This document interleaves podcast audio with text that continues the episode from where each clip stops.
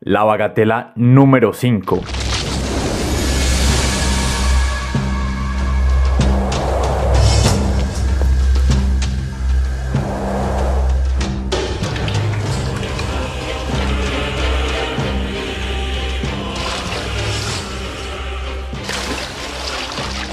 Bueno, bienvenidos otra vez a La Bagatela. Hace un tiempito no nos encontrábamos por acá, pero otra vez felices de, comenzar y volver a mirar pues todos estos procesos que nos llevaron a la conformación como la nación que somos hoy en día.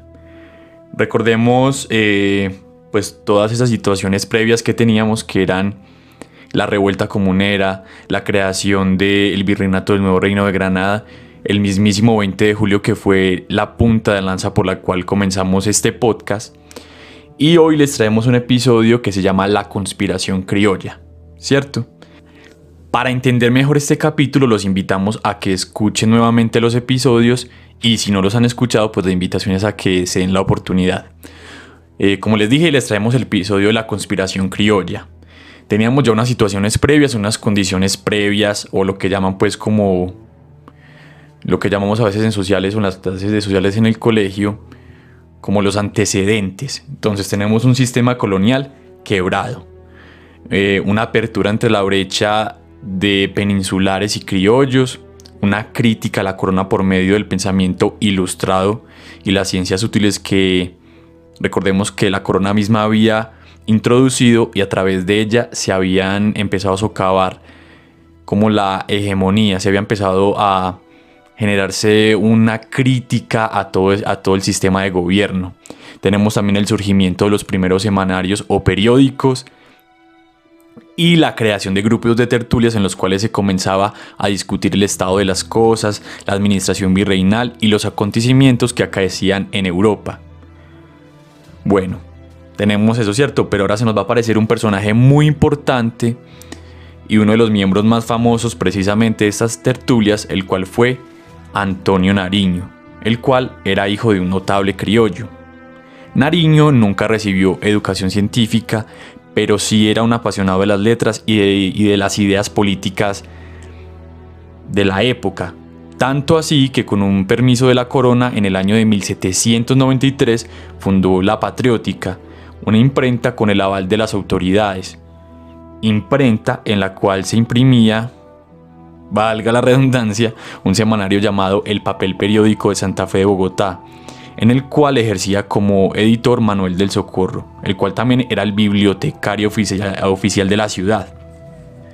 La Casa de Nariño entonces comenzó a ser conocida como el Casino, el cual era un lugar de encuentro donde la élite ilustrada santafereña se reunía y discutía las ideas que venían de Europa, libros, eh, papeles prohibidos por la corona que ingresaban a través de ese contrabando que habíamos visto en el episodio pasado. Aparte de que la casa de Nariño comenzaba a ser conocida como el casino, en ella también se creó un grupo interno conocido como el santuario. Un grupo que fue fundado con la ayuda de su amigo francés, es decir, el amigo de Antonio Nariño, Luis de Riux. Y dentro del santuario se creó otra, por decirlo así, sociedad. Eh, aquí es donde también comienza como todos esos mitos de las sociedades secretas, de, de los, incluso de los Illuminatis para algunas personas, todo este mundo de lo paranoico, de lo conspiranoico. Y bueno, que muchas veces se crean teorías súper locas que a veces ni siquiera tienen fundamento o no han hecho unos estudios previos para comprobar si, si es verdad o no. Lo que sí se puede decir es que incluso pues la revolución americana o las revoluciones atlánticas sí van a estar influenciadas por el grupo masón o de la masonería. Vamos a abordarlo más adelante para ver realmente en qué consistía esta sociedad. Pero bueno, volviendo al santuario. En el santuario se crea entonces otra más secreta, una sociedad secreta llamada El Arcano Sublime de la Filantropía. Imagínense pues ese nombre. ¿Qué se discutía en el Arcano Sublime de la Filantropía? Temas todavía más delicados de los cuales incluso pues ya eran delicados los temas que se discutían en el santuario. Pero en el arcano sublime digamos que había una facción un poco más radical en torno a ese pensamiento eh, republicano o proveniente de las constituciones de Filadelfia y la Asamblea Nacional Francesa. Bueno, entonces tenemos esto por este lado, pero el fuego revolucionario iniciado en 1789, es decir, el estallido de la Revolución Francesa, se esparcía por toda Europa. En 1793 va a pasar algo sumamente importante y es que va a ser depuesto el antiguo régimen y van a ser decapitados los reyes franceses, Luis XVI y María Antonieta, para aquel entonces eso, es una locura porque el mayor crimen que podía existir no era el homicidio, es decir, el, el asesinato de otro ser humano, sino el regicidio, un crimen contra el rey. La monarquía española entonces se veía amenazada y se enfrentaba a una guerra contrarrevolucionaria contra su antiguo aliado de los pactos de familia. Recordemos que la casa reinante en España es una casa borbón al igual que la francesa. La matriz es francesa y los dos estaban alineados a través de un pacto que se hizo cuando la corona pasó a manos de el nieto de Luis XIV. Bueno, entonces se ve involucrado contra su antiguo aliado en una guerra contrarrevolucionaria. Carlos IV emprende entonces una política casi que de contención a las ideas revolucionarias y de expulsión contra los antiguos reformistas liberales que habían ayudado a formular a Carlos III, es decir, su padre, todas las reformas borbónicas y la introducción de las ideas liberales, los libros, ideas también de la ilustración para intentar explotar pues mejor los recursos del nuevo reino, los proyectos científicos como la, la expedición botánica, entonces tenemos eso también por esa parte. En 1789 la Asamblea Nacional Francesa aprobó la Declaración de los Derechos del Hombre y del Ciudadano. Ojo que uno a veces cree que las cosas las damos por sentadas porque estamos en una época pues en la que esto ya existe, pero antes no. O sea, el pensamiento humano es un pensamiento que se va, se va construyendo y se va desarrollando. No somos o sea, somos el mismo ser humano a través de la historia, pero el pensamiento jamás va a ser el mismo, ¿cierto? Entonces, hoy damos unos, unos sistemas de valores, unos sistemas de pensamiento dados por hecho, pero que en esa época apenas estaban empezando a crear y, y que son con los cuales eh, actualmente funcionamos, ¿cierto? Esa es la matriz de la cual ellos provienen. Entonces, esta declaración de los derechos va a estar agrupada en 17 normas declarativas estos principios y derechos fundamentales inspiraron a los líderes de la Revolución Francesa. A partir de entonces, entre otros aspectos, se consagró la igualdad ante la ley, la libertad de opinión y de culto, la libertad de expresión y el derecho a la propiedad. Declaración que Nariño va a traducir a finales de 1793. ¿Cómo va a pasar esto? ¿Cómo lo va a hacer Nariño? a través de el capitán de la Guardia del Virrey, Cayetano Ramírez de Arellano, el cual le prestó Nariño el tercer tomo del libro Historia de la Revolución de 1789 y del establecimiento de una constitución en Francia, precedidas de la exposición rápida de las administraciones sucesivas que determinaron a esta revolución memorable por dos amigos de la libertad. Así se llama el libro el cual era además propiedad del virrey José Manuel de Espeleta y era de lectura prohibida para las gentes. Antonio, pero ese no es el libro que con tanto afán hemos buscado. Puede ser que el mismo virrey tenga las memorias de la Revolución Francesa, claro. Señores, pueden seguir. Aquí tenemos a un gran apasionado. Mírenlo. Benjamin Franklin. Le robó el rayo al cielo y el cetro a los tiranos. Llegaron los tiempos, señores. Llegaron los tiempos. El rey español siente miedo. ¡Pánico! ¿Y saben por qué? Porque en el norte desaparece el derecho divino. y se reconocen los derechos del hombre y del ciudadano. Oui, mon brave.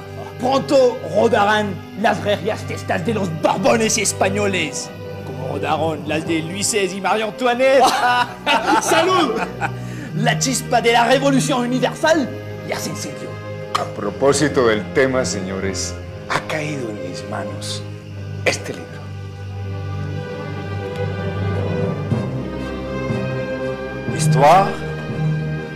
De la Révolution de 1789 et de l'établissement d'une constitution en France par Salah de Montjoie. ¿Cómo hiciste para conseguirte tan raro ejemplar? Pura suerte, puro azar. Les représentants du peuple français, constitués en Assemblée nationale, considérant que l'ignorance, l'oubli ou le mépris des droits de l'homme sont les seules causes des malheurs et de la corruption des gouvernements, ont résolu d'exposer. Los representantes del pueblo francés, constituidos en Asamblea Nacional, considerando que la ignorancia, el olvido y el menosprecio por los derechos del hombre son las únicas causas de los males públicos y de la corrupción de los gobernantes, resuelve. ¿Qué estamos esperando, Antonio? Comienza a escribir que el francés está inspirado. El virrey José Manuel de Espeleta era amigo de Antonio Nariño, pero esto no significaba que Nariño tenía, podía tener un acceso a estos libros prohibidos. Recordemos también, y lo dijimos en el episodio pasado, en 1789 el Tribunal de la Inquisición de Cartagena de Indias comienza un- una cacería eh, de ideas, ideas revolucionarias provenientes de Francia. Entonces va a confiscar libros, va a confiscar bienes inclusive y va a haber una persecución en torno a todos estos pensamientos que se estén generando en el territorio para contener la posible llegada o la posible instauración incluso de una revolución en torno a Santa Fe de Bogotá y que derroque al régimen establecido hasta ese momento. Entonces hay un ambiente político muy tenso en ese momento, Europa se está tambaleando, está horrorizada por lo que está pasando en Francia y alre- alrededor del mundo hay una política contrarrevolucionaria. Pero para entonces los criollos ya estaban enterados que desde 1791 la monarquía francesa había sido abolida y en cambio había sido proclamada una monarquía constitucional. Nariño procedió entonces a transcribir los derechos en el diciembre de 1793.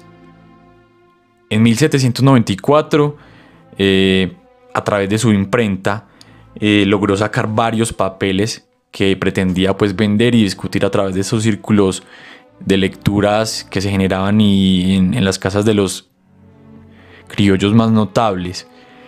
Pero solo va a tomar en un principio cuatro ejemplares de la traducción y va solo a alcanzar a distribuir dos ya que un amigo, secretario de la Cámara del Virrey, le va a advertir de las consecuencias que podría tener el poseer impresos los planteamientos de los revolucionarios. De inmediato, Nariño le va a solicitar a las personas a las que ya les había eh, prestado el documento, les había vendido el documento, que los quemen lo más rápido. Entonces, las dos copias que ya habían sido entregadas van a ser quemadas. Y va a ser intentado borrar todo rastro del papel considerado peligroso. Pero, eh, digamos que ya se había empezado a discutir e inclusive ya había llegado a oídos de algunos peninsulares. Digamos que en un primer momento Antonio lo que va es a pecar por incauto, porque en ese momento en caliente él no mide ni ve las posibles consecuencias que tenga la traducción de dichos derechos del hombre. Unos derechos que, según él, ya eran de acceso libre en toda Europa, por lo que no veía, e incluso en España, por lo que no veía que fuera malo que los habitantes del nuevo reino también los pudieran discutir o leer. Él al ver el riesgo al que se enfrentaba después dice, no, venga, devuélvame las copias, esto no era en serio, olvídese de que yo traduje esos derechos, no le diga a nadie y asunto cerrado. Pero no va a saldarse ahí el asunto. Pero la noche del 19 de agosto de 1794, una noche tensa para Nariño, porque él creía que la, el, el asunto con los panfletos o con la declaratoria ya había muerto el día que él quemó todos los papeles y se había dejado el tema por muerto, por lo peligroso que era.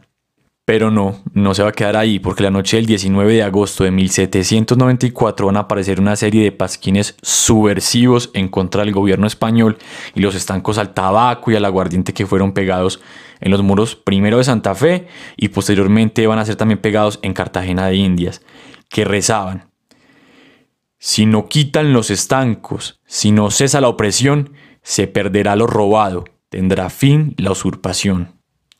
Alarmados por los incidentes en Europa, los funcionarios reales actuaron de inmediato contra una posible insurrección o revolución para derrocar al orden hispánico. El 20 de agosto, un funcionario menor de la Tesorería Real, Francisco Carrasco, hizo correr el rumor de que en la capital se estaba gestando una conspiración para derrocar al gobierno y que tales reuniones se llevaban a cabo en la Casa de Nariño y en el Colegio Mayor de Nuestra Señora del Rosario con el objetivo de provocar una insurrección en el reino y adoptar la forma de gobierno existente ahora en Francia. Y diciendo que lo había sabido, esto lo dijo pues, lo dijo que lo había sabido por medio de José Fernández de Arellano, una persona que también se va a ver involucrada en los pasquines. ¿Por qué tanta urgencia, señor Hernández de Alba? Como oidor decano, debo informarle de graves sucesos. Su vida corre peligro, Excelencia. Se fragua una conspiración general. Los americanos sueñan con ver derramada la sangre europea saqueadas nuestras propiedades y suprimida la legítima autoridad. ¿De qué habla, oidor? ¿A qué americano se refiere? A los más principales, a los más privilegiados por su excelencia. Me refiero al señor Pedro Fermín de Vargas, administrador de quinas de la expedición botánica, y al señor Antonio Nariño. Aquí está la prueba. No tengo la menor duda que la imprenta de Nariño dio a luz ese papel ateo que desconoce a los reyes. El sublime arcano de la filantropía es la cuna de los conspiradores. Su intención es establecer un gobierno republicano. Les di mi confianza y protección. No puedo aceptar que pertenecen a la vil raza de los traidores. Son cariollos, señor virrey. Conviene recordarlo. A España no le puede temblar la mano. El desorden, el desacato a la ley y la burla a la sociedad no se pueden permitir.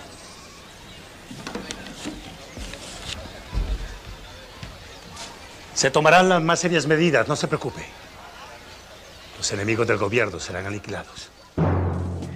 El virrey Espeleta comisionó entonces al oidor Hernández de Alba, que va a ser el el verdugo de Nariño, para la investigación. Convencidos de que se encontraban frente a una intriga revolucionaria, se inició una investigación en triple para descubrir a sus miembros. El primero de los arrestados fue Sinforoso Mutis, que tan solo contaba con 21 años de edad. Lo mismo se va a hacer con Ángel Manrique, de 19, quien fue acusado de prestar su cuarto en el colegio para reunirse a hablar de la Revolución Francesa y la Constitución de Filadelfia de los Estados Unidos. Según se logra averiguar también por parte de las autoridades, habían concurrido a dicho cuarto los colegiales Miguel Angulo, los hermanos Juan José Nicolás Hurtado, Miguel Tadeo Gómez, Antonio Cortés y Mutis. Fueron arrestados además los catedráticos Pedro Padilla, Miguel Valenzuela y un egresado, el doctor Ignacio Sadino. Como todos los implicados negaron pertenecer al complot, el oidor Alba decidió torturar a algunos de los estudiantes ensañándose con Mutis. A pesar de todos los intentos, la conspiración no logró ser comprobada. Los rumores de las reuniones en la casa de Nariño se van a ver agravados con la denuncia formal al virrey de que en su imprenta se había producido un papel que consignaba las ideas de la Asamblea Revolucionaria Francesa. Como juez comisionado en el caso de Antonio, va a ser nombrado al presidente de la Real Audiencia, que ya mantenía una fuerte rivalidad con Nariño por asuntos de celos burocráticos que habían producido un incidente. En el mismo mes de agosto, Mosquera arrestó a Nariño y a su impresor, Diego de Espinosa, y para fines de octubre de 1794, Hernández de Alba tenía en la cárcel a por lo menos 20 sospechosos. El presidente y oidor de la Real Audiencia, Joaquín de Mosquera, ordenó la confiscación de todos los bienes de Nariño, incluida su biblioteca, que contenía más de 2.000 libros, en la cual fueron hallados un sinfín de libros de autores prohibidos, posturas políticas que distaban del régimen hispánico y que acrecentaban las dudas sobre sus reales simpatías. Ningún jurista de la ciudad quería asumir su defensa por miedo a las represalias. El abogado, José Antonio Ricaurte, por tan solo haber firmado el alegato de defensa, fue arrestado y enviado a Cartagena. Muy poderoso señor, don Antonio Nariño, preso en el cuartel de caballería, respondiendo al traslado que se me ha corrido de la acusación fiscal en los autos criminales sobre la impresión sin licencia de un papel intitulado Los derechos del hombre con otros cargos que resultan del proceso. Ante vuestra Alteza premiso lo necesario y en la vía y forma que más haya lugar en derecho. Parezco y con el debido respeto digo que Vuestra Alteza se ha de servir absolverme de la acusación intentada contra mí, darme por libre los delitos imputados y hacer que se me restituyan mis bienes y todos mis derechos, mi honor, mi libertad, mis hijos, mi esposa, mi sensible esposa cuyas lágrimas derramadas tantas veces al pie de los altares, espero hayan movido al soberano tutor de la inocencia, para que inspire hoy a vuestra Alteza un sentimiento de benevolencia digno del tribunal y proporcionado al celo de vuestra Alteza y al que es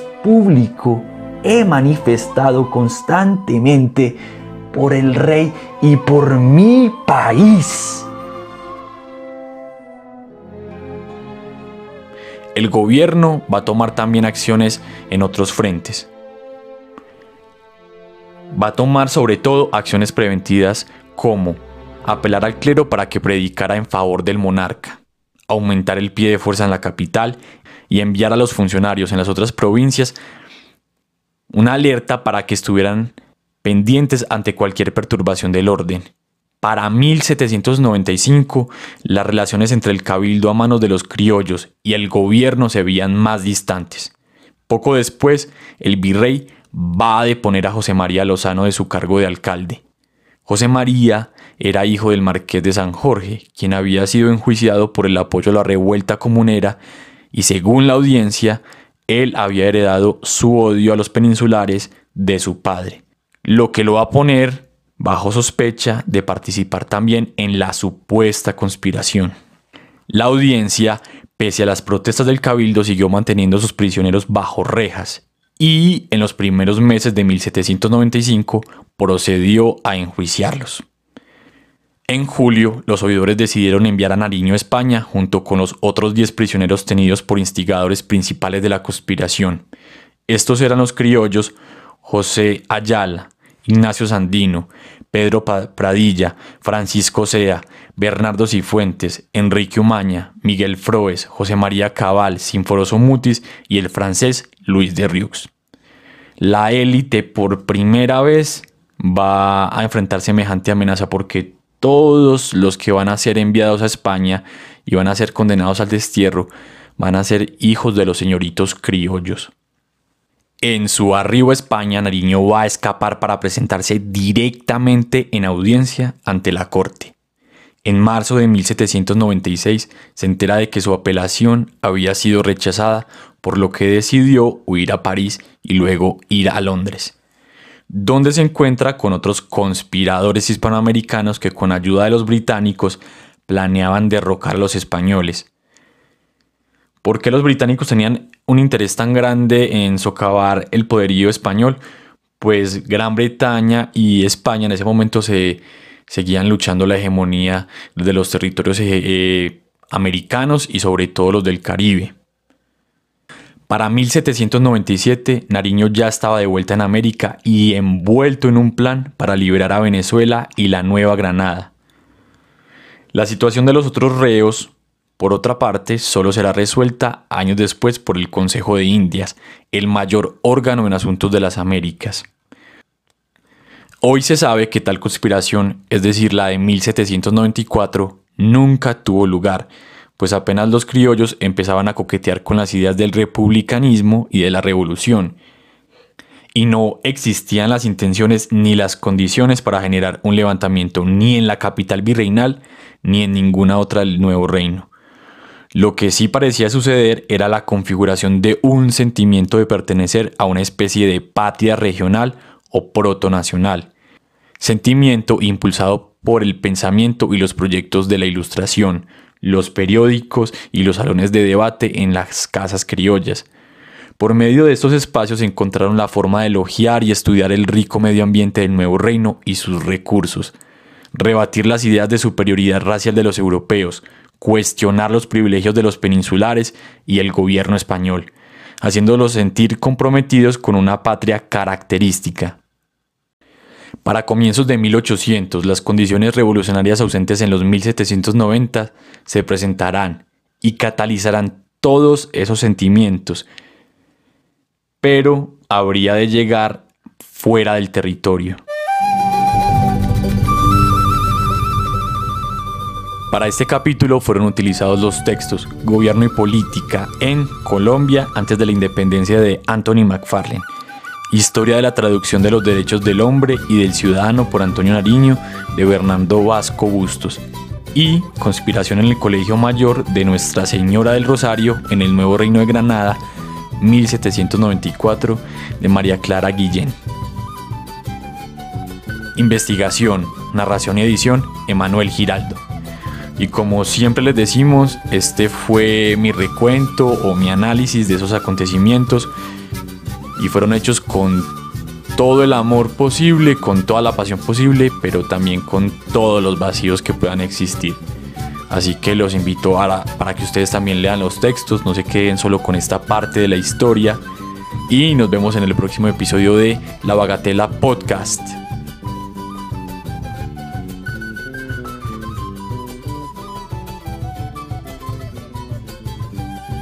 Si deseas vivir también una experiencia histórica y cultural de cerca, los invitamos a que hagan el Esparta Tour en Marinilla, un tour histórico a través de los espacios locales, los cuales están acompañados de gastronomía y les permitirán revivir todos los acontecimientos que marcaron a la nación colombiana y al pueblo marinillo durante el proceso de independencia.